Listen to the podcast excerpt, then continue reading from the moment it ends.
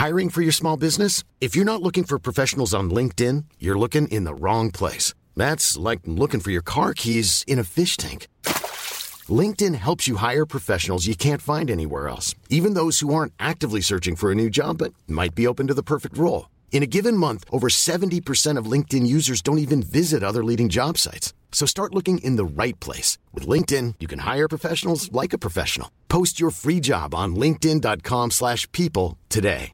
Many of us have those stubborn pounds that seem impossible to lose, no matter how good we eat or how hard we work out. My solution is PlushCare. PlushCare is a leading telehealth provider with doctors who are there for you day and night to partner with you in your weight loss journey. They can prescribe FDA-approved weight loss medications like Wagovi and Zepbound for those who qualify. Plus, they accept most insurance plans. To get started, visit plushcare.com slash weight loss. That's plushcare.com slash weight loss. Hey, it's Ryan Reynolds, and I'm here with Keith, co-star of my upcoming film, If, only in theaters May 17th. Do you want to tell people the big news?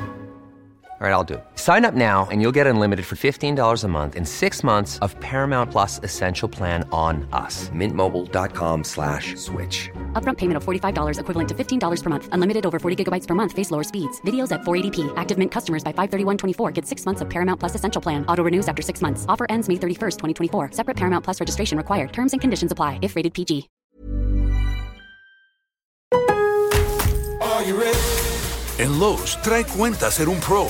Ahorra 5% todos los días en compras elegibles con una tarjeta de crédito de negocios de Lowe's. Con cuatro opciones de tarjetas, tenemos la solución correcta para tu negocio. Abre tu cuenta de crédito hoy y empieza a ahorrar 5% todos los días. Lowe's sabe de ahorros, Lowe's sabe de pros. Sujeto a aprobación de crédito, aplican exclusiones y términos. Detalles en tiendas o Lowe's.com diagonal credit, solo en Estados Unidos.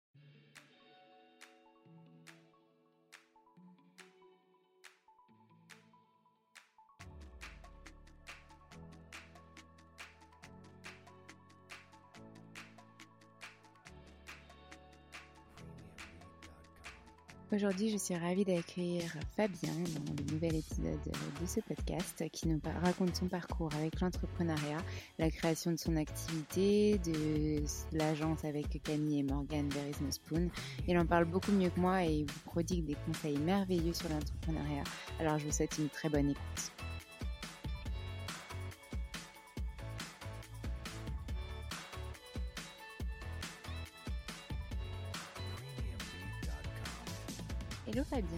Ravie de te retrouver aujourd'hui pour ce nouvel épisode du podcast Créer Digitalité et Entreprendre. Tu vas pouvoir nous parler de ton parcours avec l'entrepreneuriat. Bonjour. Merci en tout cas d'avoir répondu à cet appel. Et puis, euh, ton épisode sortira du coup demain. Donc, on n'est pas du tout dans l'organisation, mais c'est pas grave. euh, du coup, est-ce que tu peux nous parler un petit peu de ton parcours avant de devenir entrepreneur? Euh, bien sûr, bah, déjà, je suis ravi d'être euh, d'être là avec euh, avec toi, Alexandre, et avec toutes les personnes qui, qui suivent le podcast. mon parcours avant de devenir entrepreneur, en gros, moi, j'ai travaillé. allez, on va faire on va faire à la grosse louche, hein, mais j'ai travaillé une dizaine d'années dans des grands groupes, le groupe Bouygues, Mmh le groupe La Poste, et tout simplement, je gérais des projets plutôt à, consonance informatique, tout simplement. Alors après, euh, ça balayait très très large. Hein. C'était des projets autour de la comptabilité, de la qualité, de la finance, de la, communication, du marketing, mais vraiment euh, vraiment de la gestion de projet, euh, comme on dit dans le comme on dit dans le jargon. Et, et j'ai fait ça pendant ouais pendant une dizaine d'années. à la base, j'ai un diplôme j'ai un diplôme d'ingénieur d'ingénieur généraliste en informatique euh, d'une école qui s'appelle l'EISTI à, à Cergy-Pontoise, qui, est, qui est plutôt une chouette école. Donc, euh, enfin, je, je, j'en profite pour en toucher un mot. C'est toujours euh, bon de faire un peu de pub. euh, et puis, et puis voilà, dix ans, dix ans à travailler dans des grands groupes, à gérer des projets pour le compte de, de direction métier. Et puis, au bout d'une dizaine d'années, une envie de faire autre chose, de d'explorer des d'explorer des chemins que je pouvais pas explorer en étant, euh, en étant dans les postes que j'occupais et, euh, et, pour lesquels c'était euh, c'était compliqué de trouver le bon poste en entreprise qui me permette de le faire. Donc euh, donc j'ai décidé de me lancer euh, tout simplement à mon compte de manière un peu j'allais dire un peu presque un peu folle en fait tout simplement. J'avais aussi j'avais aussi un, fils qui était qui était en chemin mmh et, en gros mon j'ai créé mon entreprise un mois plus tard mon fils arrivait arrivait dans ma vie. Donc voilà c'est beaucoup de changements en même temps mais ça me paraissait être le bon moment quand même. D'accord. Et comment tu as senti que c'était justement ce bon moment et dans quel domaine du coup tu t'es lancé exactement? Enfin, je pense que tu as un petit peu varié. Enfin, quand on est entrepreneur, on est quand même couteau suisse. Donc, est-ce que tu pourras nous parler en détail Tu nous en parleras après. Mais comment est-ce que déjà tu as senti que c'était ce moment-là qu'il fallait y aller alors que ton fils était en train d'arriver en même temps? Eh bien, Plusieurs choses. la première, c'est que ça faisait très très longtemps que j'avais envie de travailler à mon compte. Mais, mais pour le coup, c'était pas forcément une envie, une envie forte, chevillée au corps, un truc qui nous, qui nous fait, qui nous fait avancer. C'était plutôt euh, on va dire une petite envie douce, euh, une espèce d'utopie. Euh, ah ouais, ça pourrait être chouette, ça serait vraiment chouette d'être à mon compte et, et, de travailler, travailler de manière indépendante pour le compte d'entreprise. Donc voilà, c'est une, espèce de petite envie latente mais, mais probablement plein de, plein de blocages et plein d'autocensure qui faisaient que j'allais jamais chercher plus loin que, que, que cette douce utopie de ah ouais, ça pourrait être sympa d'être à son compte un jour. L'arrivée de mon fils, puisque c'est des choses qui s'anticipent un peu, mmh l'arrivée de mon fils, ça a été bah, quelque part, ça m'a ça m'a servi aussi de révélateur. Enfin, c'était une sorte de révélateur, on va dire, dans le sens où j'avais un boulot qui me plaisait. Je travaillais à la Poste à l'époque. J'avais un boulot qui me plaisait, des projets qui étaient qui étaient intéressants et des collègues qui était vraiment chouette, et puis dans une entreprise qui a, euh, qui a des valeurs et, euh, et, qui a une belle boîte, euh, vraiment une belle boîte. Pour autant, l'arrivée de mon fils a signé aussi quelque part le, la, fin d'une certaine, c'est pas de liberté, mais d'une certaine insouciance. Parce qu'en gros, tant qu'on n'a pas d'enfant, il n'y a pas de jugement de valeur. Tant qu'on n'a pas d'enfant, quelque part, on est, on est libre de presque tout. Euh, on a de la responsabilité, mais, mais elle est essentiellement envers soi-même ou envers quelques personnes proches, euh, si on vit, euh, si on vit en couple ou, ou, ou relatif potentiellement à sa famille parents, frères et sœurs, etc.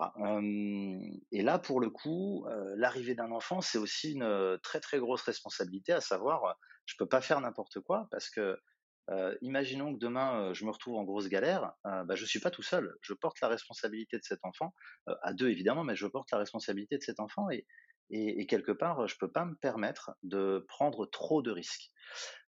Et, je me suis dit purée, si je me dis ça maintenant, ça veut dire que dès lors que mon fils sera là, à peu près tout ce que je vais faire, il y a de grandes chances que ça soit régi par cette prise de risque et cette importance liée à la prise de risque. Et je me suis dit, je, risque grandement de m'auto-censurer bien plus que je ne le fais aujourd'hui et de m'interdire énormément de choses qu'aujourd'hui je m'autoriserais. Donc donc, bah, pour répondre à ta question, ça semblait le bon moment parce que parce que bah, c'était c'était vraiment la, une synchronisation entre je me lance maintenant, si ça marche pas, euh, en moins d'un an, enfin j'avais une couverture financière, euh, j'avais un petit peu d'argent de côté, donc ça me permettait de tenir entre guillemets avec un avec un équivalent de salaire quelques mois.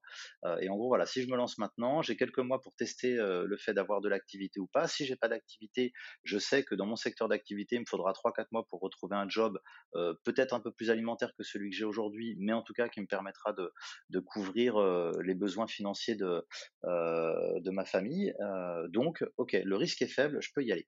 Et puis après, une fois que, une fois que c'est démarré, bah, forcément, euh, on cherche, euh, enfin voilà, l'énergie elle est mise pour pour développer et, et faire perdurer. Donc c'est plus la même dynamique que s'il fallait vraiment euh, se lancer, se lancer à ce moment-là. Donc l'arrivée de mon fils ça a été un déclencheur et puis ça faisait aussi ça faisait aussi quelques années que il y a eu deux, deux, autres petits points. quelques années que que je que je fréquentais les les cofondateurs d'un réseau social qui n'existe plus tout à fait aujourd'hui, un un, des premiers, enfin un pionnier des réseaux sociaux qui s'appelait Peuplade, qui était un réseau social de quartier et qui, qui grâce au web, mettait en relation des personnes qui habitaient dans un même quartier pour, bah, pour faire des activités, mais pour se rencontrer aussi tout simplement et pour, pour créer du lien parce que donc à l'époque j'habitais à Paris, c'était dans le 17e et, et à Paris, enfin comme tu, comme tu dois le savoir, Alexandre, puisque tu y es passé à un moment donné, euh, on ne connaît pas forcément, euh, ne serait-ce même que ses voisins de palier. Euh, et il y avait ce réseau, social-là qui s'était lancé dans le 17e à côté de là où j'habitais, et une sorte de Facebook local, quoi, si, si on veut, avant même l'arrivée en France de Facebook. Et, et moi, je m'étais beaucoup investi en tant que tout simplement membre de ce réseau social et puis puis participant à, la vie du, réseau social et donc aussi du quartier. Et puis je m'étais je rapproché des, cofondateurs qui avaient un esprit entrepreneurial qui était absolument super chouette. Et ça m'avait évidemment donné envie de faire autre chose que simplement d'être salarié et là aussi, sans jugement de valeur sur, sur le salariat, j'ai aucun, aucun, aucun problème et aucune critique à faire sur le salariat. L'important, c'est que chacun y trouve son compte. Donc voilà, donc ce réseau social et, ces entrepreneurs m'ont donné aussi cette envie de, de, faire différemment, tout simplement. Et puis, ça faisait aussi deux ans, avant que je, que je me lance, ça faisait deux ans que j'écrivais. à l'époque, j'avais créé un, créé un blog qui s'appelait, qui s'appelait un nom, un nom un petit peu, euh, un petit peu tarabiscoté, mais euh, mais qui me parlait bien. Euh, et si on avait plus de temps, je, t'expliquerai pourquoi, mais ça sera, ça sera un peu long et pas très très intéressant aujourd'hui. Ah bah non, on veut bien que tu nous expliques.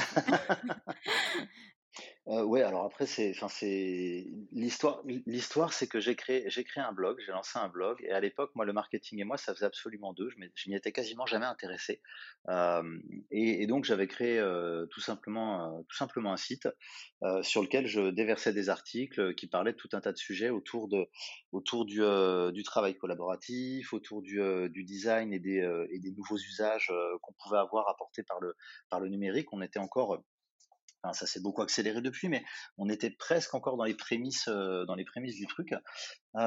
et, euh, et j'écrivais beaucoup, je faisais beaucoup de veille, je commentais régulièrement les articles d'un certain nombre de, blogueurs également. Et puis, euh, et puis grâce à Twitter, je me connectais à plein plein de plein plein de personnes qui, qui avaient des sujets des sujets d'intérêt qui étaient proches ou où on va dire euh, proche des miens ou euh, autour de l'entrepreneuriat, autour du design, autour de l'ergonomie, autour de, de, tout un tas de questions qui, qui, qui, me passionnaient à l'époque et pour certaines qui me passionnent encore. Et, et un de ces, et une de ces personnes, Gennaro Bardi, un jour m'a dit tiens c'est marrant, ton blog tu devrais l'appeler Usage parce qu'à l'époque, moi j'étais enfin, je le suis encore, mais c'est beaucoup moins visible. À l'époque, je parlais beaucoup du Japon. Euh, J'y suis allé deux fois.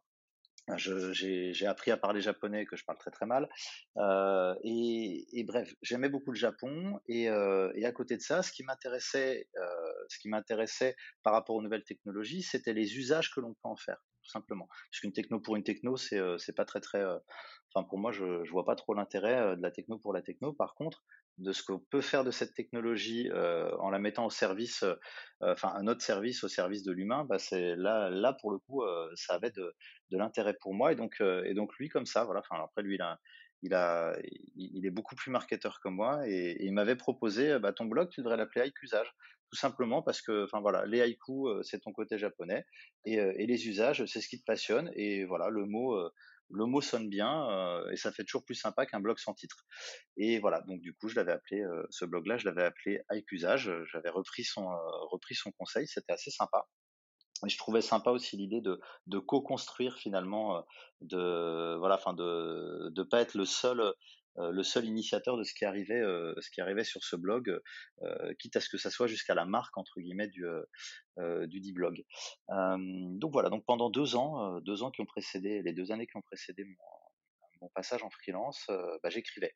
J'écrivais beaucoup, j'écrivais quasiment un article par semaine. Je faisais énormément de veille et, et, tout ça aussi bah, me donnait envie de faire autre chose que, que ce que je faisais, mmh. d'explorer des, euh, d'explorer, euh, voilà, enfin des, j'allais dire des territoires sur lesquels j'étais jamais allé. Et, et ça, plus mon fils, plus les entrepreneurs que je fréquentais, bah voilà, ça m'a, ça m'a tout simplement mis le, pied à l'étrier. Et, et, un jour, je me suis décidé à, à me lancer. OK. Donc si on doit résumer, en gros, il y a trois facteurs clés, donc enfin même quatre, je dirais.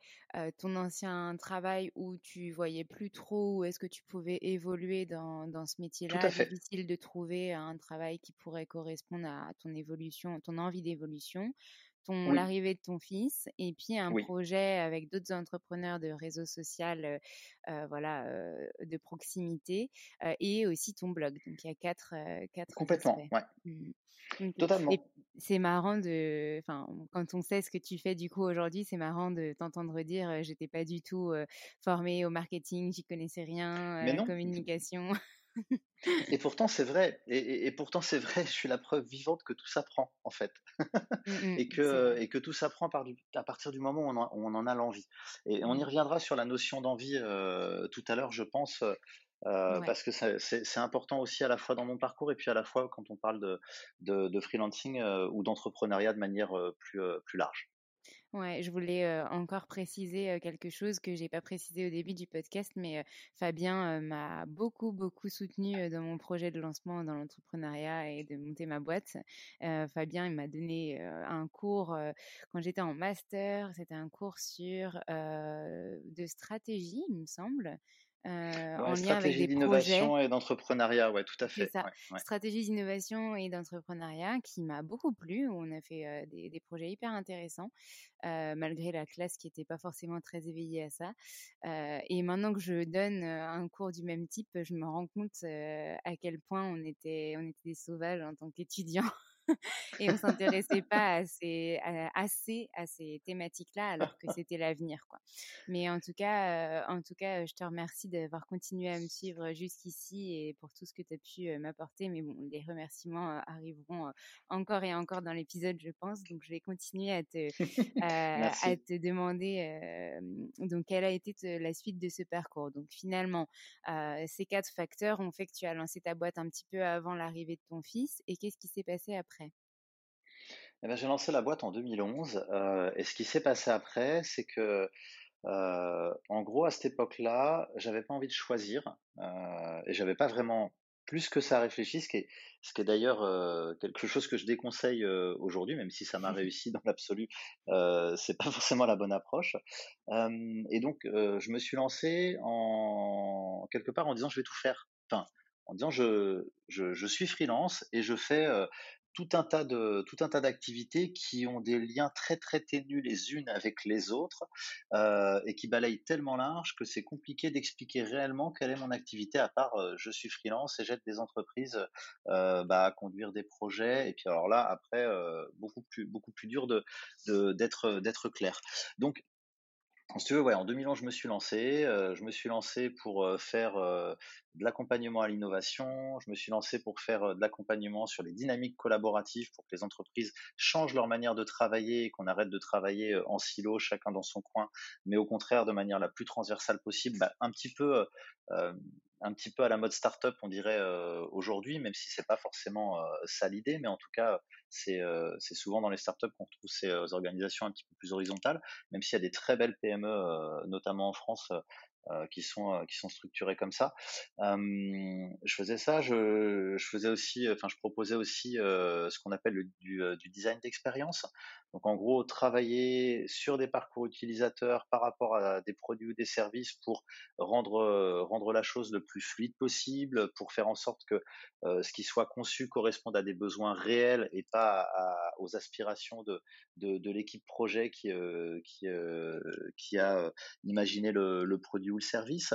Euh, et puis et puis je proposais encore, euh, je, je, les ai même plus en tête tellement il y avait de choses euh, que je disais que je pouvais faire pour pour mes potentiels clients que je n'avais pas. Et, il se trouve, il se trouve que j'ai eu de la chance parce que le fait d'écrire m'avait mis en relation avec beaucoup de beaucoup de monde. Euh, et dans ces personnes-là, il y avait, euh, il y avait une personne qui bloguait aussi. Euh, à la limite, on disait blogueur à l'époque, ça, ça se dit plus trop aujourd'hui, c'est un peu daté comme comme mmh langage, mais bon.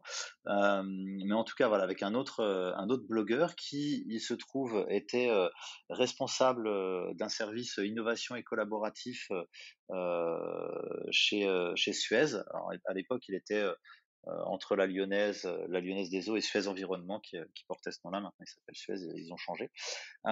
Et, et, qui intervenait donc chez Suez auprès d'un certain nombre de directions métiers pour les aider dans leurs projets et amener des amener des méthodes un peu plus innovantes et, et, et plus plus efficaces aussi que celles qui étaient utilisées. et il avait besoin de quelqu'un pour accompagner, pour accompagner la direction du, du knowledge management, donc gestion des connaissances, et sur un projet que, cette direction-là voulait lancer, et il s'est dit, bah, Fabien est la meilleure personne pour ça, de par tout un tas de choses, et puis aussi de par tout simplement bah, tout ce que j'avais publié, puis les interactions qu'on avait eues lui et moi par rapport à ce que lui publiait, moi et ce que moi je publiais également. et, ben, il m'a mis en relation. Et, il m'a, euh, en gros, il m'a mis le pied à l'étrier. Il m'a mis en relation avec euh, avec une personne qui euh, bah, qui, qui gérait ce service, qui s'appelait Camille, euh, normalement, le prénom va te dire quelque chose. je, je, je, ferai le lien, je ferai le lien un petit peu après pour les auditeurs qui, ne connaissent pas toute l'histoire que toi tu connais. et il m'a mis en relation en disant à Camille, écoute, voilà, ce, ce gars-là, c'est moi je te le recommande. C'est la meilleure personne pour t'accompagner. elle a une approche des méthodes, une vision des choses qui qui est en rupture par rapport à par rapport au aux, équipes que tu pourrais avoir ou aux consultants que tu pourrais avoir dans, dans nos, dans nos sous-traitants habituels. Donc, voilà, rencontrez-vous, puis après, vivez votre vie. ça ne me concerne pas puisque c'est pas moi qui porte le projet. et donc déjà, super chouette. merci Frédéric si jamais tu écoutes ce, podcast. Et, il se trouve qu'avec Camille, le, le courant a pris, très, a pris très très vite. Et, et puis j'ai commencé, j'ai commencé à travailler, à travailler pour elle sur, sur un projet de, allez, on, va, on va appeler ça un projet de moteur de recherche, c'est plus que ça, on va dire un, projet de moteur de recherche interne pour les, autour des connaissances, pour faire simple. Et, et, on a travaillé sur ce projet-là, j'ai amené des, méthodologies qui venaient, qui venaient du design, qui étaient jusqu'à présent peu utilisées dans l'entreprise, et puis, et puis bah, petit à petit, j'ai fait un projet avec elle, j'en ai fait deux, j'en ai fait trois. Elle a évolué chez Suez et j'ai continué à, à, travailler avec elle. Alors pas tout le temps, hein, évidemment, mais mais par petit, par, par petites missions interposées, parce qu'à un moment donné, quand on a un acteur de de confiance à qui on peut confier une partie de ses projets sans avoir euh, comment dire, euh, voilà, en, étant euh, absolument serein a priori de tout ce qui va se passer, c'est quand même, c'est quand même confortable. Et, donc, j'ai travaillé pendant quasiment cinq ans, indirectement, enfin pour Camille, pas tout le temps, mais en tout cas, et parfois indirectement sur des projets qu'elle pilotait pas elle directement. Mais, voilà, chez, chez Suez, c'était des, belles expériences. Et puis en parallèle de ça, j'ai eu d'autres, d'autres clients qui, qui se sont déclenchés. Euh, j'ai travaillé, j'ai retravaillé pour la Poste en tant que freelance. C'était marrant, ça d'ailleurs, d'aller dans son, dans son ancienne, euh, chez son ancien employeur en tant que, en tant que freelance. Euh, j'ai travaillé pour la mairie de Paris. Euh, j'ai remporté un appel d'offres sur, sur tout ce qui était stratégie, stratégie mobile et marketing mobile et, et, et, réalisation, conception, réalisation d'applications. Je m'étais associé avec une, une petite agence de développement, de développement mobile qui est basée à Perpignan Mmh euh, et on avait, on avait remporté cet appel d'offres ensemble et euh, on avait travaillé pour la mairie de Paris. Et puis, et puis tout un tas d'autres clients qui sont venus, venus compléter ça petit à petit. Donc, en gros, voilà, enfin, ça, ça, ça, a démarré un peu par un coup de bol. Enfin, c'est comme ça que je voyais les choses à, à l'époque. Hein. Ça a démarré un peu par un coup de bol, quelqu'un qui me recommande, et puis hop un premier projet, et puis hop un deuxième, et puis un troisième, et puis etc. etc. etc. jusqu'à aujourd'hui. Euh, mais en réalité, euh, en fait, ça a commencé parce que sans le savoir, j'avais euh, j'avais mis en place ce qu'on appellerait aujourd'hui une stratégie de contenu. Mmh Tout simplement. Puisque je publiais, ça faisait deux ans que je publiais sur, sur mon blog, autour de sujets qui me, qui me passionnait et, euh, et puisque j'étais passé en freelance, euh, bah, qui étaient les sujets sur lesquels je voulais travailler, donc j'avais euh, j'avais acquis une, une, certaine légitimité sur ces sujets-là et, et c'est cette légitimité qui m'a permis de simplement de d'être trouvé et puis et puis d'être ensuite de remporter un certain nombre de un certain nombre de missions et de, et de contrats chez mes clients. Donc donc voilà, moi à l'époque, je me disais, ah, coup de bol, j'ai eu de la chance, alors qu'en réalité, enfin, c'est tout ce que j'avais fait au, au préalable, pardon, qui, qui tout simplement avait porté ses fruits et, m'avait permis de, développer mon, activité de manière progressive et, et relativement stable. Mmh. Et c'est c'est passionnant parce que finalement, j'étais pas forcément au courant de tout l'avant qu'il y a eu avec avant, donc ce que tu vas nous dire juste après, pour, garder le suspense. et, et, donc, du coup, bah, voir en fait cette, cette évolution, c'est juste génial. au début, le statut que tu avais, du coup, c'était un statut d'auto-entrepreneur ou enfin, ça existait peut-être pas à ce moment-là je, je, crois que ça existait pas encore ou alors c'était ça ça, existait tout juste. Maintenant, je me suis lancé directement avec un statut d'entreprise euh, de URL, entreprise unipersonnelle à responsabilité limitée, euh, parce que ça me semblait le statut le plus, euh, le plus adapté par rapport à mon activité. tout simple, enfin déjà, en fait, tout simplement de base, et là non plus, hein, il n'y a, pas de jugement de valeur, mais les, le statut d'auto-entrepreneur, tu es limité en chiffre d'affaires. Euh, de manière euh, de manière annuelle et après si enfin et si tu le dépasses tu passes j'ai plus de détails mais tu passes en micro ou en autre, enfin, en tout cas tu es obligé de changer de statut et tu n'as plus les mêmes conditions. Donc ça c'est la première chose et puis moi mon à l'époque mon revenu en tant que salarié était déjà plus élevé que la comment dire, euh, que la limite haute du euh, statut auto-entrepreneur. Donc je me disais, bah non, euh, enfin moi mon objectif c'est de pas, c'est pas gagner moins que ce que je gagne en tant que salarié, même si c'était un peu utopique pour démarrer, mais en tout cas c'est ce que je m'étais dit. Donc ce statut-là, de toute façon, va pas correspondre. et puis le deuxième point, c'est que sur le statut d'auto-entrepreneur, tu récupères pas la TVA. tu, tu la mmh. collectes pas, mais tu la récupères pas. Donc, c'est-à-dire qu'en gros, si, si tu t'achètes un, un, ordi, si tu achètes un, mobile, si tu achètes n'importe quoi comme, euh, comme matériel, si tu as des dépenses sur lesquelles tu payes de la TVA pour ton entreprise, bah, tu peux pas la, tu peux pas la récupérer. Donc, ça fait que tout te coûte 20% plus cher pour ton matos de travail. Donc, c'est quand même, euh, c'est quand même un peu embêtant. Euh, et, et, du coup, bah, j'avais étudié, j'avais étudié tous les, tous les, tous les, tous les statuts juridiques différents et j'avais sélectionné celui-là. Alors, petite, euh, petite aparté, euh, quand j'étais en seconde, j'avais fait une seconde généraliste, mais dans laquelle j'avais eu des cours de gestion. Et franchement, c'est, enfin, aujourd'hui, euh, au lycée, il y a la possibilité de choisir un certain nombre de, de matières. Donc, il y a des matières socles et puis il y a des matières sur lesquelles on peut composer un petit peu son, son, petit portfolio personnel. Et, et, à peu près tous les, tous les, bah, tous les lycéens peuvent, s'ils le souhaitent, faire de la gestion et avoir des cours de, des cours de gestion. Je leur conseille fortement. Enfin, c'est, hyper important. Enfin, moi, je trouve ça hyper important d'être sensibilisé très tôt à ces questions-là, parce que si je n'avais pas eu ces cours-là, j'aurais eu beaucoup plus de difficultés dans, dans, le cadre de mon activité à plein de, plein de moments donnés oui, oui, du coup, je te rejoins complètement, Fabien. C'est, enfin, je trouve que c'est hyper important qu'on soit formé dès le plus jeune âge à tout ça et on n'a pas de cours, en fait, au niveau, par exemple, du lycée, sur la, gestion d'entreprise. je me souviens, j'avais des cours d'économie, mais à aucun moment j'ai vu la gestion d'entreprise. Et je pense que ça m'aurait plus parlé justement de voir ces aspects vraiment dès le plus jeune âge. Enfin, la seule chose qu'on voit par rapport à notre avenir, c'est la conseillère d'orientation qui, enfin, finalement, nous aiguille par rapport à un QCM qu'on remplit. Donc, c'est pas forcément le plus adéquat, on va dire. Il y en a qui ont la chance de savoir déjà ce qu'ils veulent faire et puis d'autres non. Mais en tout cas, oui, j'encourage aussi, comme toi, tout le monde à se former avant à tout ce qui est possible de faire dans, dans la vie parce qu'il n'y a pas que le salariat, il n'y a pas que être indépendant non plus. Enfin voilà, moi non plus, j'ai rien contre le salariat, mais en tout cas, pour le coup, voilà, c'est bien de savoir ce qui est existant pour bien se former et puis pour faire les bons choix dans notre vie future. Et du coup, suite à ça, est-ce que tu veux nous parler maintenant de donc cette aventure qui a démarré aussi avec Camille en lien? Parce que moi je connais qu'à partir de là.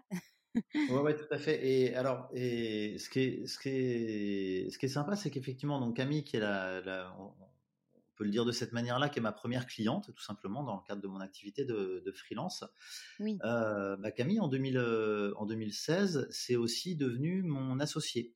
Mmh puisque elle, en 2015-2016, elle avait fait le tour, un peu comme moi, hein, évidemment histoire différente, profil différent, mais c'est un peu le même parallèle. elle avait fait le tour de ce qu'elle pouvait faire chez Suez, tout simplement. Elle avait fait le, tour aussi d'un certain nombre de métiers dans lesquels elle avait exercé.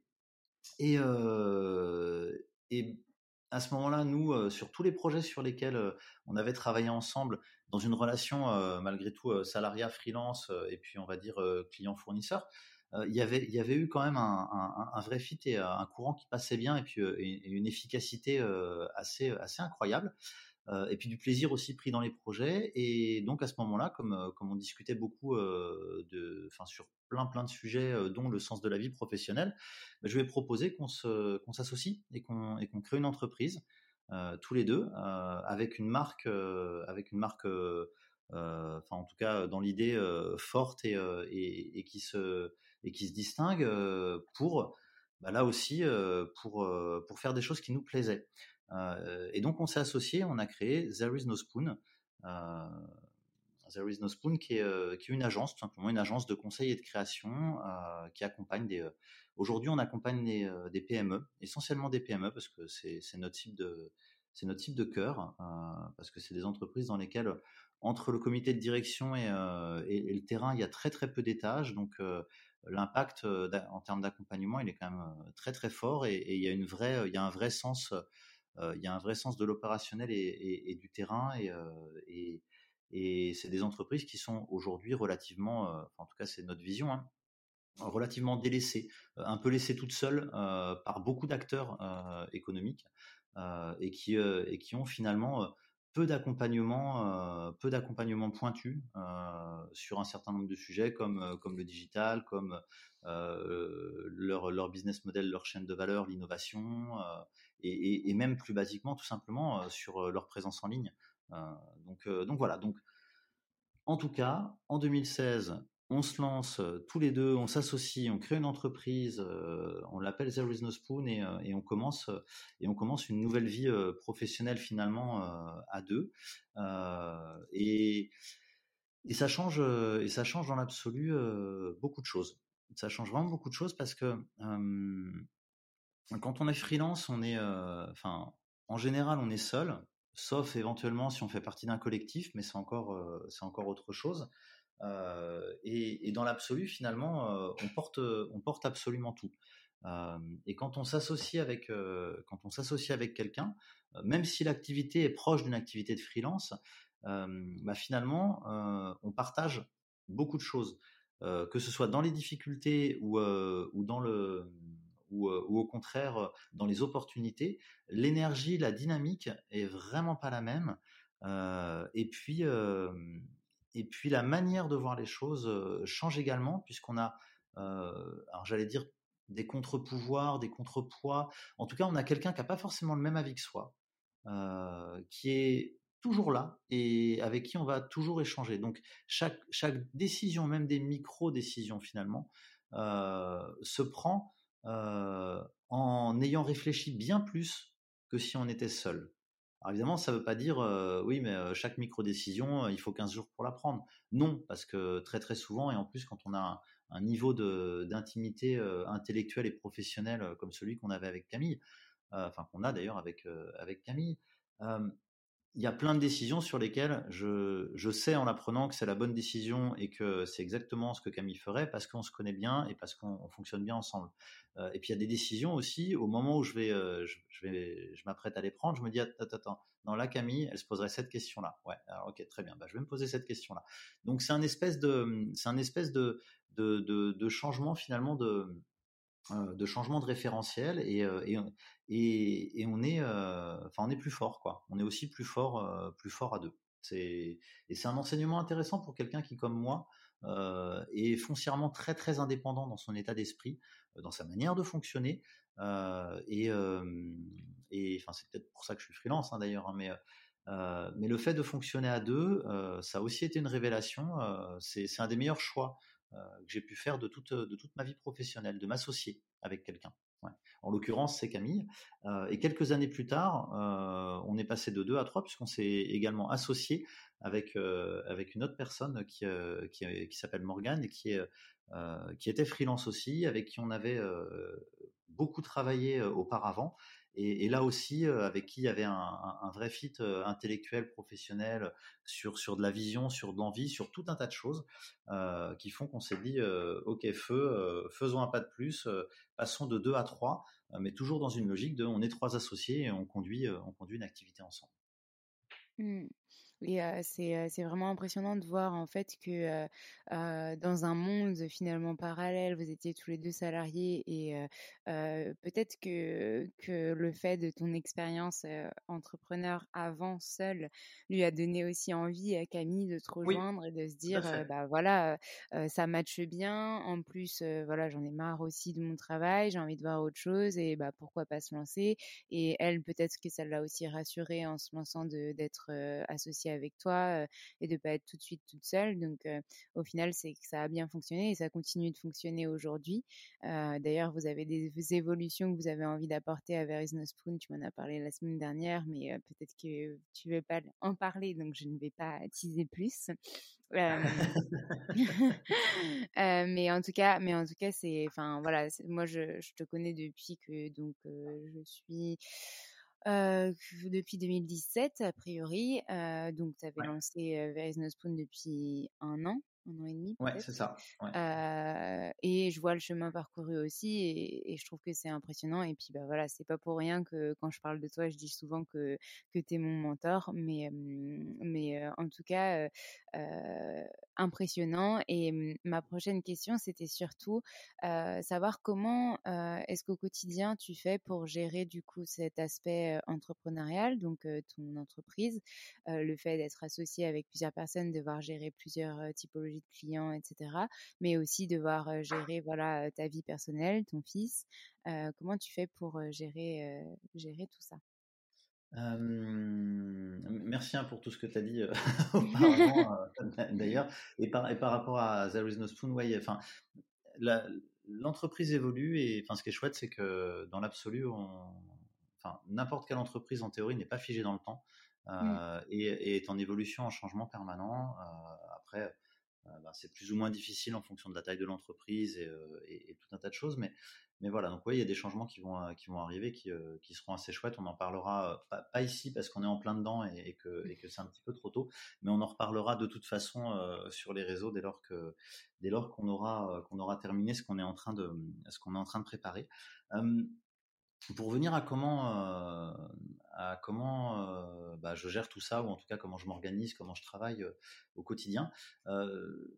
juste avant, si, je puis me permettre, juste avant, je voudrais juste faire une toute petite digression, mais qui revient sur le fait de s'être associé mmh à Camille et à, et, à Morgane. quand on parle de freelancing, on parle on parle de la notion d'indépendant, on parle de, la notion d'indépendant, freelance, euh, travailler solopreneur, etc., etc. En tout cas, tout un tas de termes qui ramènent à une seule personne, seule. Et puis après, autour de ça, il y a des notions de collectif. Euh, alors des collectifs qui sont soit des vrais collectifs, on a un collectif de freelance avec une vraie marque et, euh, et euh, les entreprises s'adressent au collectif et les, freelances du collectif répondent, répondent aux entreprises. Donc ça c'est le, collectif en tant que tel. Et puis après de collectifs informels, par exemple, on est 12 freelances dans un espace de coworking. donc certes on travaille pas beaucoup ensemble, mais en revanche on partage énormément de choses, de choses, on s'interroge sur nos activités, on s'entraide, éventuellement au cas par cas, on intervient, on intervient sur des petites missions ensemble. Il y a, on, oppose toujours l'individu, enfin le freelance au sens individuel, à, au collectif ou, ou derrière à l'entreprise ou à l'agence ou à tout un tas de choses comme ça. Moi, ce que je trouve intéressant, c'est qu'avec There is no spoon, ce qu'on est en train de voir, c'est que finalement, on peut être freelance tout en étant plusieurs. Parce que très honnêtement, même si de la, on va dire de la fenêtre de nos clients et des entreprises avec lesquelles on travaille, ils ont l'impression de travailler, en tout cas de contractualiser avec une agence, puisque c'est aussi comme ça qu'on se, présente. en réalité, on leur apporte un état d'esprit, une culture, une méthodologie, une efficacité, une rapidité, une agilité de freelance. Et, et ça, c'est vachement important. Et, et pour moi, ça a été une vraie découverte de se dire, on peut être indépendant sans être seul. À plus, on peut être indépendant à plusieurs, plus exactement. Et sans perdre, sans, sans que la notion d'indépendance, que souvent on associe à la liberté et au fait de pas avoir de contraintes au sens neutre du terme autour de soi, bah malgré tout, on peut très bien l'avoir en étant plusieurs et en ayant des contraintes et de la responsabilité vis-à-vis de ces, vis-à-vis de ces personnes-là. Puisqu'évidemment, quand on s'associe, on a aussi, enfin, on porte une certaine responsabilité collective. Donc voilà, donc c'était le petit aparté pour dire, moi aujourd'hui, je considère que je suis freelance, mais en fait, je suis freelance à trois. Voilà. Et, mmh. et et d'un point de vue marketing, parce que j'ai quand même même progressé sur le sujet depuis 2011, et d'un point de vue marketing, évidemment, on se présente comme une agence parce que c'est la case dans laquelle pour nos clients c'est plus c'est plus logique de nous de nous trouver. Voilà.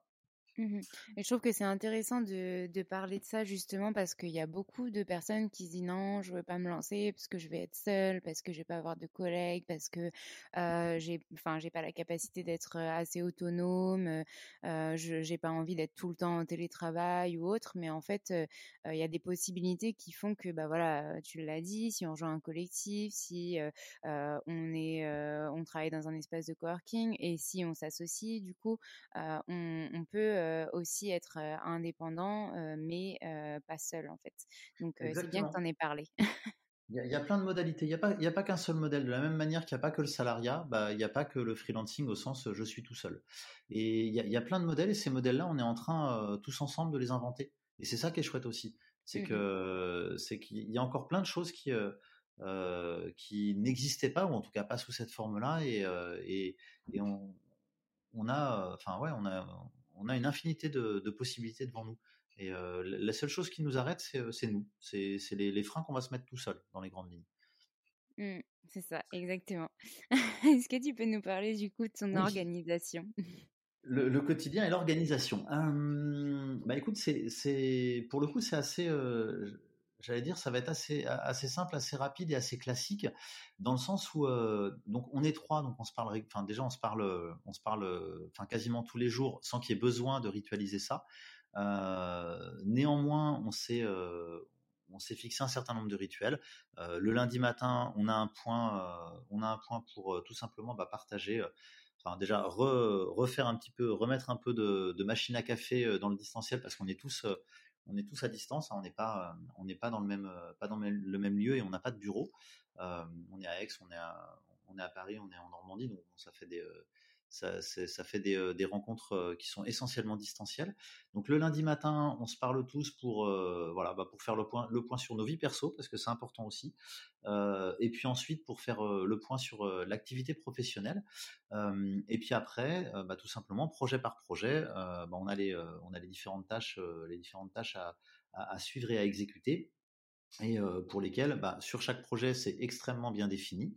Euh, donc il n'y a pas de, il a pas de question qui se pose. chacun sait ce qu'il doit faire, ce qu'il a à faire, parce que voilà, on est sur du projet pour un client, donc donc les rôles, les responsabilités, les tâches, les deadlines, tout ça c'est c'est extrêmement clair, défini et, et piloté. J'allais dire presque marqué à la culotte ou à la cuillère. Hein, si on veut faire un, mauvais jeu de mots qui marche pas tout à fait.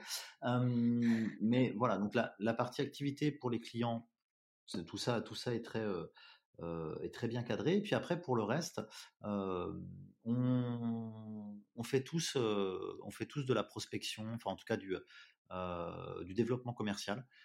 Il n'y a pas, a pas une personne plus qu'une autre qui est responsable du développement commercial, qui est responsable du marketing, de la communication.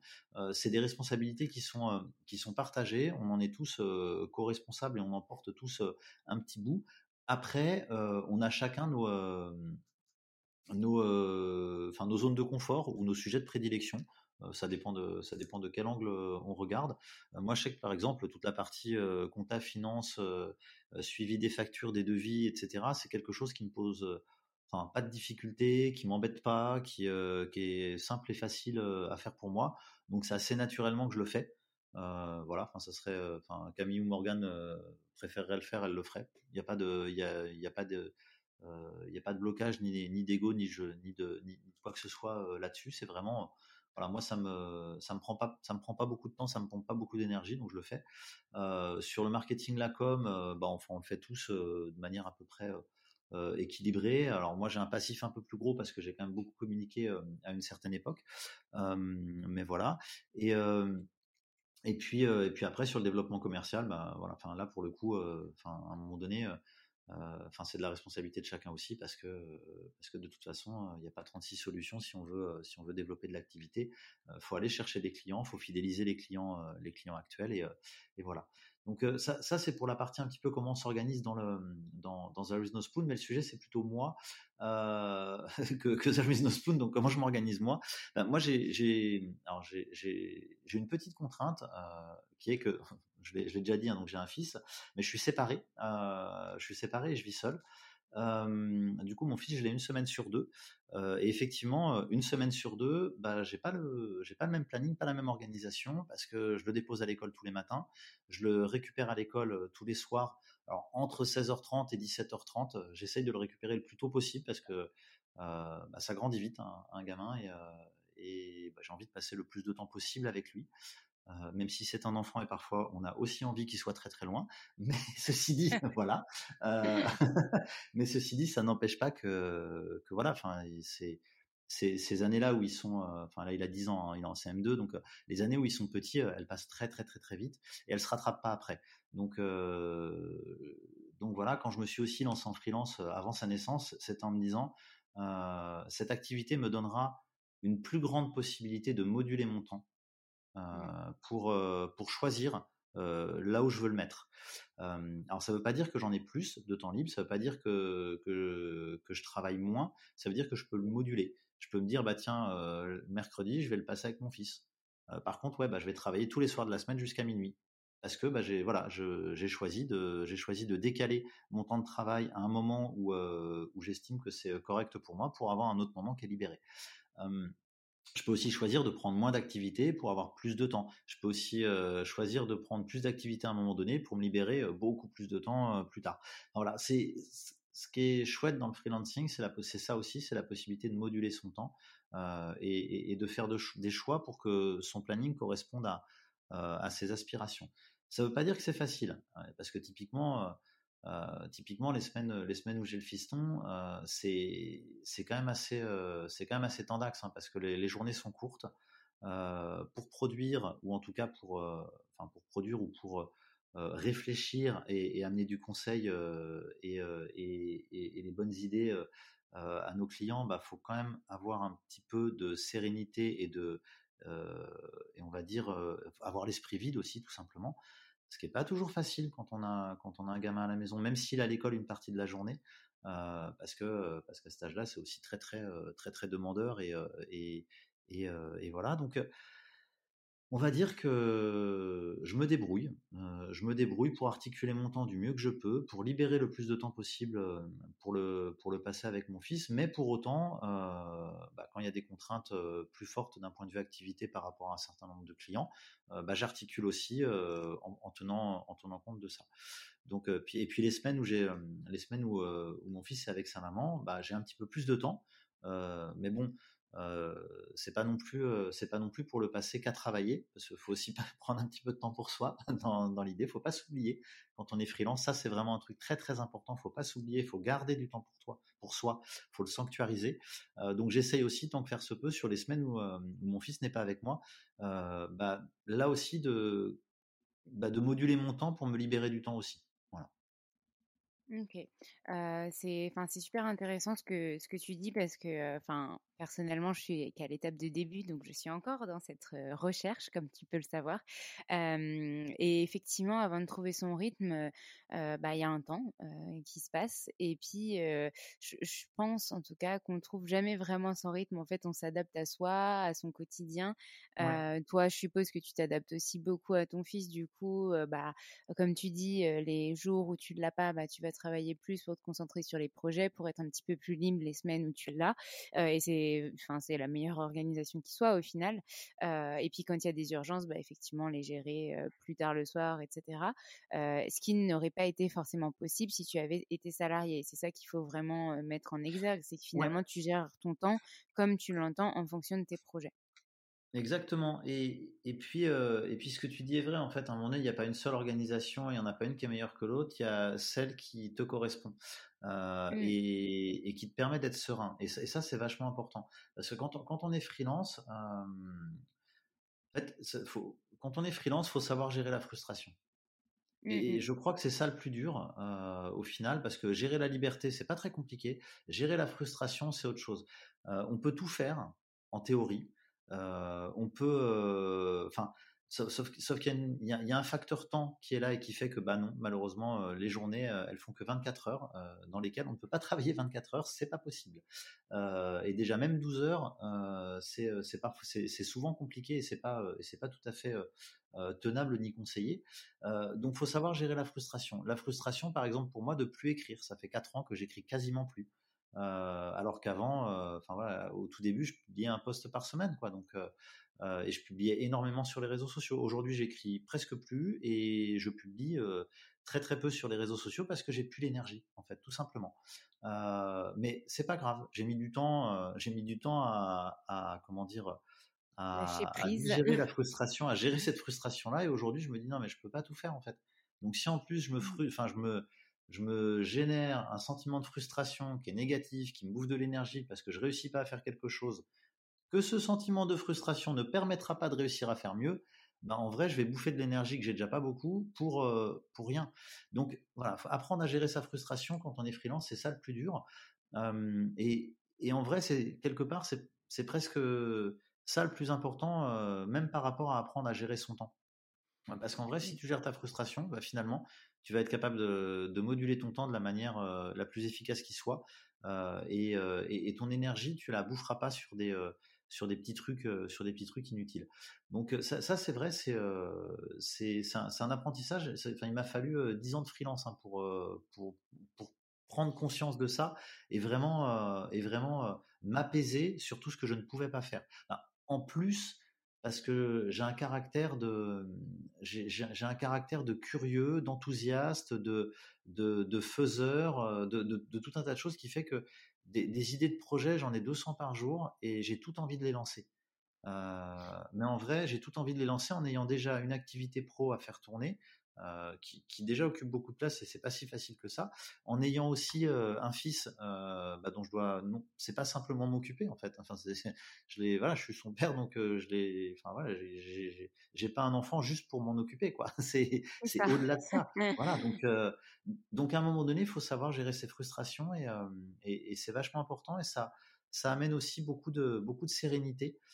et c'est important la sérénité parce que quand, quand on est freelance, il y a pas mal d'aléas qui peuvent se produire, qui sont pas toujours faciles. Et, et si de base t'es pas t'es pas méga serein, les encaisser c'est pas toujours évident.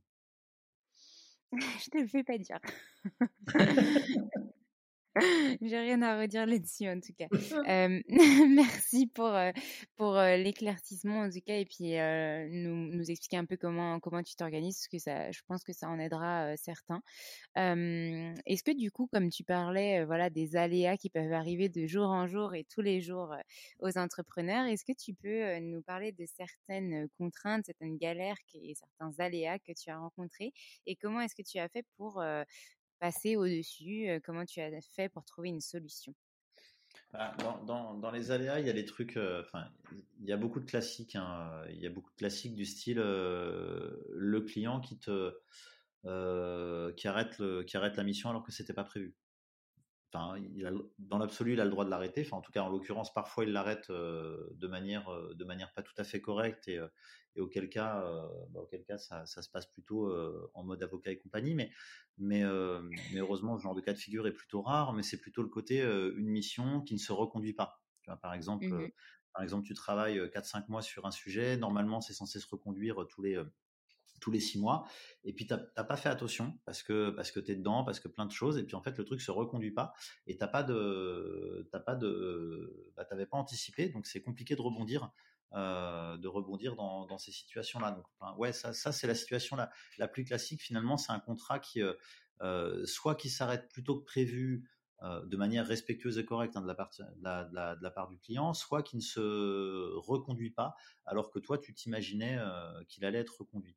Et, et, et, ça, moi, ça m'a appris quelque chose, c'est à c'est que à partir du moment où un contrat démarre, il faut partir du principe qu'il va s'arrêter euh, au mieux à la date à la date prévue et il faut avoir un plan de secours si jamais toutes les comment dire tous les rêves que tu as par rapport à ce contrat-là, de tout ce qui pourrait se déclencher en plus ou se renouveler ou tout ça, euh, n'ont pas lieu. De manière mmh. à de manière à voilà à pas euh, à pas te retrouver en risque et, en galère quand le quand le truc s'arrête. Euh, et c'est d'autant plus vrai quand tu as des clients qui te monopolisent, enfin qui te mobilisent à quasi temps plein, parce que ça arrive d'avoir des grosses missions sur lesquelles tu es, mobilisé quasiment à temps plein et, et, donc, euh, bah, tu as peu de temps aussi pour réfléchir à ta prospection, à tout ça, enfin, et à ton développement commercial. Donc voilà, le, un aléa, c'est ça. Enfin, c'est vraiment euh, ouais, les, missions qui s'arrêtent plutôt que prévues ou qui se renouvellent pas, euh, sans que tu aies vraiment euh, réfléchi à la suite. Donc voilà, donc ça, clairement, partir du principe que il vaut mieux avoir trop de missions euh, quitte, à euh, quitte à recommander d'autres personnes que soi-même parce qu'on ne peut pas les assurer, euh, que d'en avoir pas assez. Donc, donc voilà, donc de tout simplement le développement commercial en faire tout le temps. Et pas mmh et pas parce que et surtout pas se dire bah là non non là j'ai trois missions en parallèle qui m'occupent à 100% de mon temps et, et, qui me permettent de couvrir une, rémunération, une rémunération mensuelle correcte. Donc c'est bon j'arrête le développement commercial parce que parce que là, sinon, euh, ça va être compliqué. Euh, bah non, en fait, de continuer. Euh, parce qu'en plus de ça, il y a des cycles hein, sur le développement commercial. Donc, en gros, quand tu, quand tu pars de zéro, bah, tu vas mettre 3 à 6 mois avant de vraiment avoir avoir des, des, missions qui vont commencer à, retomber un peu, un peu régulièrement. Euh, donc voilà, donc ça s'anticipe. C'est, euh, ça se fait pas du jour au lendemain. Euh, le, deuxième truc, c'est le financier. c'est pareil. Les finances, on a, euh, être freelance, c'est être une entreprise. Et, une entreprise, euh, bah, elle suit, euh, elle suit pas simplement sa trésorerie. elle suit sa compta, elle suit ses finances, elle, anticipe par rapport à par rapport à, ses besoins futurs. Donc il y a, un vrai sujet sur sur, le, le, volet financier quand on est freelance. On pourrait en parler pendant des heures, donc je vais faire très très court. Mais moi, je me suis retrouvé dans une situation il y a il y a euh, il y a quatre ans, ouais, ça 4, 4 ouais, ça 4 5 ans euh, euh, parce que mauvaise comment dire, bah, plusieurs aléas qui se produisent coup sur coup, donc pas de bol. Euh, et, et, à un moment où, un moment où j'avais peu de trésorerie d'avance, donc double pas de bol ou triple, quadruple d'ailleurs à l'époque, pas de bol. Et résultat, je me suis retrouvé, je me suis retrouvé dans une situation où, où il fallait que je retrouve très très rapidement euh, des missions, mais très très rapidement des missions fortement rémunératrices parce que j'avais pas assez de trésorerie d'avance euh, pour pouvoir euh, pallier à la, à la baisse d'activité. Et ça a pas pris le enfin ça a pris du temps. Ça a pris ça a pris 5 6 mois. Et, et je me suis retrouvé alors je, vais pas me plaindre hein, tout va bien je j'étais pas j'étais pas à la porte etc mais je me suis retrouvé à faire des petites enveloppes en fait et et euh, des petites enveloppes de thunes, tout simplement, pour, pour me dire, OK, cette semaine, je ne dépenserai que ça. Et pour être mmh. sûr de ne pas avoir dépensé plus. Une fois avoir payé le loyer, le truc, enfin, tous les, tous les trucs de base. Donc, je, ne me plains pas. C'était très confort quand même. Mais néanmoins, euh, bah, tu, Enfin, c'est dur, c'est dur. Psychologiquement, j'ai vachement morflé à l'époque, hein, mais euh, et j'en parle rarement parce que parce que parce que voilà. Euh, mais pour le coup, c'est vraiment important quand on est freelance d'avoir une vue, mais une vue permanente hein, sur sur sa trésor, sur sa trésor d'avance et on dit souvent, on dit souvent, il faut avoir un an de, de, rémunération devant soi en termes de trésorerie. Alors je serais pas aussi catégorique, je pense qu'avec six mois, c'est déjà correct. Mais effectivement, si tu veux être, si tu veux être bien, il faut un an. Et quand on démarre, on oublie ça. Euh, et enfin, on n'y pense pas, c'est pas qu'on oublie, on n'y pense pas. Euh, où on se dit, bah ouais, mais là je démarre, donc je peux pas non plus, euh, pas tout faire, hein, donc faut arbitrer entre entre mettre de côté pour plus tard et, couvrir les frais du, du moment, donc c'est logique. Et, et, on peut très vite se faire happer dans le dans, dans le quotidien de l'activité et oublier finalement de, de, penser à cet aspect-là. Euh, et c'est hyper important ouais, de, de, faire en mmh. sorte de, de, mettre de côté euh, très rapidement euh, et, et, de pas être simplement dans, dans je couvre mes frais mensuels entre guillemets, ma rémunération puis mes frais de mes frais de d'activité et, tout ce qui tourne autour, mais aussi de je couvre mes frais et je mets de côté. et moi, la règle que je me suis fixée, en gros, c'est pour. Enfin, moi, je dors bien la nuit quand je mets de côté un demi-mois chaque mois, en gros, pour faire simple. Ok. Ce qui fait que je dors pas toujours bien la nuit. Hein. Et le sommeil, c'est important pour les, pour les freelance entrepreneurs. Voilà.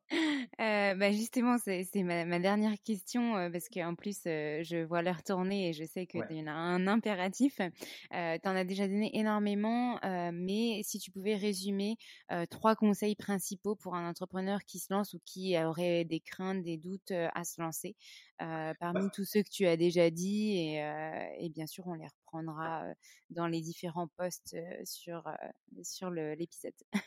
Ouais, euh, bah, le, celui sur la finance dont on vient de parler, c'est hyper important. Pensez à mettre de l'argent de côté, en fait, pour pallier mmh justement aux aléas de l'activité, parce que quand ça arrive, en général, ça arrive pas au bon moment. Donc, euh, et ça arrive en général avec plusieurs aléas à la fois.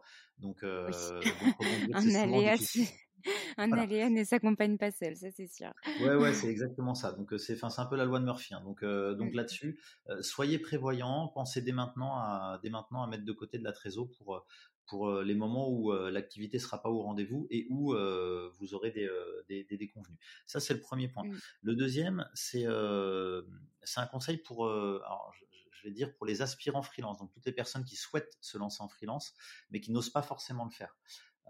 souvent, ça, ça c'est un truc que j'ai constaté, souvent, le, et notamment, j'ai donné des cours aussi sur, sur la thématique de devenir freelance. Euh, et on a un programme de, formation coaching euh, là-dessus euh, chez Nospoon. Mais souvent, les aspirants freelance, moi, ce qu'ils me disent, c'est bah ouais, mais je suis pas légitime. En fait, j'ai rien fait d'autre que bah, mon salariat, quelques missions à, gauche à, droite, mais voilà, il n'y a pas grand-chose à valoriser, donc je suis pas du tout légitime pour aller démarcher des clients et leur dire bah faites-moi confiance pour faire ci, pour faire ça. la légitimité, elle est perçue. C'est très très simple. Hein. La légitimité, elle est perçue. Donc tu peux ne pas être légitime, mais être perçu comme légitime par ton client. Et finalement, le sujet, c'est quoi? C'est pas de pas être légitime. Enfin, c'est pas pardon d'être légitime. C'est d'être perçu comme étant légitime par la personne que, avec laquelle tu veux, tu, tu veux travailler. Et, et, mmh, pour faire un, un, petit clin d'œil euh, au, début du podcast. Voilà, la première mission que j'ai faite pour Camille, euh, où euh, je lui avais vendu, ouais, je suis designer UX, j'utilise des méthodologies innovantes, blabla, blabla, blabla, blabla. euh, j'étais légitime de quoi? J'étais légitime d'avoir écrit sur le sujet. Je n'avais jamais animé un seul atelier euh, collaboratif avec les méthodes de facilitation que je proposais. Je n'avais jamais fait un seul projet en mettant en œuvre les méthodes de design UX que je préconisais. J'étais convaincu que j'étais capable de le faire. C'est pas le sujet. Euh, bah, et il se trouve que ça, a été le cas. Euh, mais rien n'était parfait. Hein. Personne n'est parfait. J'ai fait plein d'erreurs, plein de trucs. Si je le refaisais aujourd'hui, je ferais pas pareil. Mais c'est pas le sujet. C'était le, deal était correct à l'époque sur la valeur ajoutée que j'ai apportée. Mais pour autant, euh, si je m'étais dit non, non, je suis pas légitime, bah, j'y serais même pas allé rencontrer Camille. Et, euh, je pense que je serais plus freelance aujourd'hui. Euh, et, Camille, quand elle m'a rencontré, elle m'a considéré comme légitime tout de suite.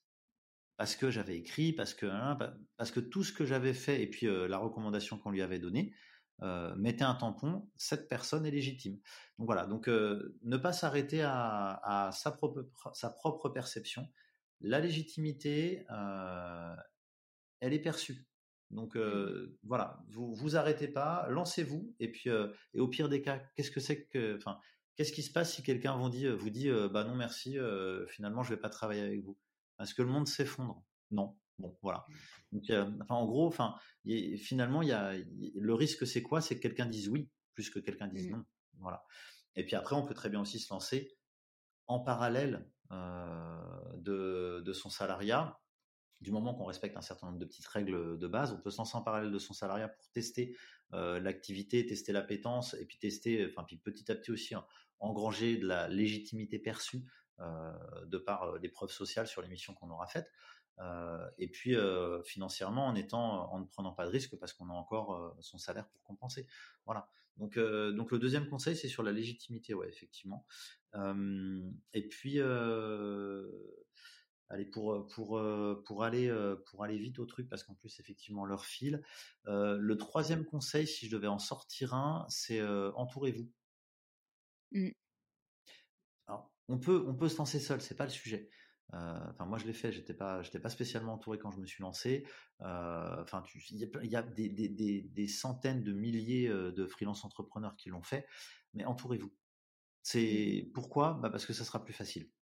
Et mmh. puis les et, et, quand bien même vous pouvez pas toujours savoir a priori c'est les personnes dont vous vous entourez, c'est des personnes qui sont c'est les bonnes personnes, si leurs conseils sont justes, sont vrais et tout. Prenez jamais tout au, pied de la lettre, mais entourez-vous parce que ça vous permettra de prendre du recul sur vous-même et ça vous fera de toute manière gagner du temps je te rejoins complètement. Enfin, c'est vraiment un des facteurs qui a fait que moi aussi j'ai réussi à sauter le pas. C'est que euh, c'est pas forcément se sentir entouré d'entrepreneurs, c'est vraiment se sentir aussi entouré de sa famille, de ses proches qui soutiennent votre projet, même si eux ne seraient pas forcément euh, à même de se lancer, ils n'auraient pas forcément envie, mais au moins ils soutiennent ça. Et rien que d'avoir un soutien dans, dans, ses proches, euh, vraiment dans son cercle proche, c'est hyper important pour se sentir justement légitime de faire ce qu'on fait. Exactement exactement, ouais, et, exactement. Et puis, euh, et, puis que, que, que, ces proches en question euh, se disent euh, ouais c'est génial ou oulala j'en sais trop rien, moi ça me fait peur. C'est pas grave. L'important mmh c'est que, enfin, si c'est des proches qui sont là et, qu'apporteront un soutien, un soutien émotionnel, un soutien psychologique, un soutien tout ce qu'on veut à des moments clés, à des moments clés, bah c'est c'est déjà énorme, c'est déjà énorme. Voilà. Et, mmh puis, et puis, si je vais quand même rajouter un dernier, un dernier conseil, parce qu'en fait, c'est quand même un peu ma marque de fabrique, celui-là, c'est en fait lancez-vous. Hein, il n'y a, pas de sujet. Il y a un moment donné, quand on ne fait rien, il se passe rien. Donc, donc en gros, c'est il y a, des centaines de, milliers de citations d'entrepreneurs pour expliquer que qu'il n'y a pas de meilleur moment pour se lancer. Il y a le moment où on se lance finalement. et, lancez-vous, lancez-vous. C'est mmh. il n'y a, a, pas grand-chose à perdre à, à faire une expérience. Euh, après, si vous, enfin voilà, pour se lancer en modérant le risque, il y a ce que je dis, on peut se lancer en parallèle de son activité salariée, on peut se lancer sur, euh, il y, a plein de manières de, faire qui font qu'on peut qu'on peut couvrir son euh, couvrir son risque, on peut prendre un congé pour création d'entreprise, ce qui fait qu'on peut revenir dans l'entreprise si ça se passe mal. On il y a plein plein plein de, solutions qui existent en France. On a beaucoup de chance. Pour ceux qui ont encore la chance de pouvoir avoir des ruptures conventionnelles, c'est pas tout le monde. Petit, euh, petite info, moi, euh, quand, quand, quand, quand, je me suis lancé à mon compte, moi j'ai démissionné de la Poste mmh. euh, parce que la Poste ne faisait pas de rupture conventionnelle. ils en font, je pense qu'ils en font toujours pas d'ailleurs parce que, enfin, bref, il y, a un mode de financement de, des acédiques par la Poste qui est particulier et qui fait qu'ils font pas de rupture conventionnelle. Mmh. donc j'ai démissionné, j'ai pris tous les risques en fait en, en démissionnant. mais aujourd'hui en France, on a énormément de chance, on a plein de dispositifs qui existent pour accompagner les les, euh, les entrepreneurs, les, entrepreneurs au sens large, hein, c'est pas forcément ceux qui vont créer des startups euh, qui vont valoir euh, des, milliers de dollars, enfin des millions de dollars de valorisation ou des milliards de dollars de valorisation. Enfin, il y a, des dispositifs pour tout le monde, de, l'entrepreneur individuel, freelance, etc., en passant par la TPE, la PME, le TI, le grand groupe et la start-up euh, qui scale euh, pour devenir une licorne. Il y a de tout. On a énormément de chance en France là-dessus. Donc, enfin voilà, prenons quelques risques, mesurez s'il faut, faut se rassurer, et en tout cas se mettre, un petit parachute bah, pour réussir à y aller. Mais il y a plein de possibilités de se lancer. Le, sujet, c'est de se lancer. Si, si, vous avez une envie, une aspiration, lancez-vous. Mmh. Je pense que c'est le mot de la fin parce que normalement, je rajoute toujours une question. Est-ce que tu as un dernier message? Mais je crois que ton dernier message, c'est lancez c'est ça. Mais en tout cas, merci beaucoup, Fabien, pour euh, cet échange, pour euh, le temps passé, pour euh, voilà ta confiance et tous tes partages. de toute façon, on se retrouve demain pour la sortie de l'épisode. Et puis, et puis bah, je te dis à très bientôt. Merci beaucoup Alexandre et j'étais ravi d'être euh, d'être avec, euh, avec toi et avec euh, les auditeurs du podcast. C'est super chouette. Merci. De rien. À bientôt. Au revoir.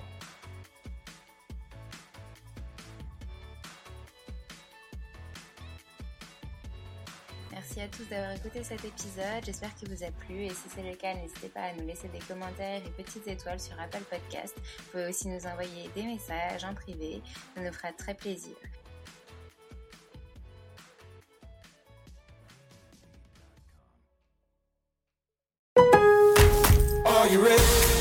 En Lowe's, trae cuenta ser un pro. Ahorra 5% todos los días en compras elegibles con una tarjeta de crédito de negocios de Lowe's. Con cuatro opciones de tarjetas, tenemos la solución correcta para tu negocio. Abre tu cuenta de crédito hoy y empieza a ahorrar 5% todos los días. Lowe's sabe de ahorros. Lowe's sabe de pros. Sujeto a aprobación de crédito, aplican exclusiones y términos. Detalles en tiendas o Lowe's.com diagonal credit, solo en Estados Unidos. Hey, it's Paige DeSorbo from Giggly Squad. High quality fashion without the price tag? Say hello to Quince.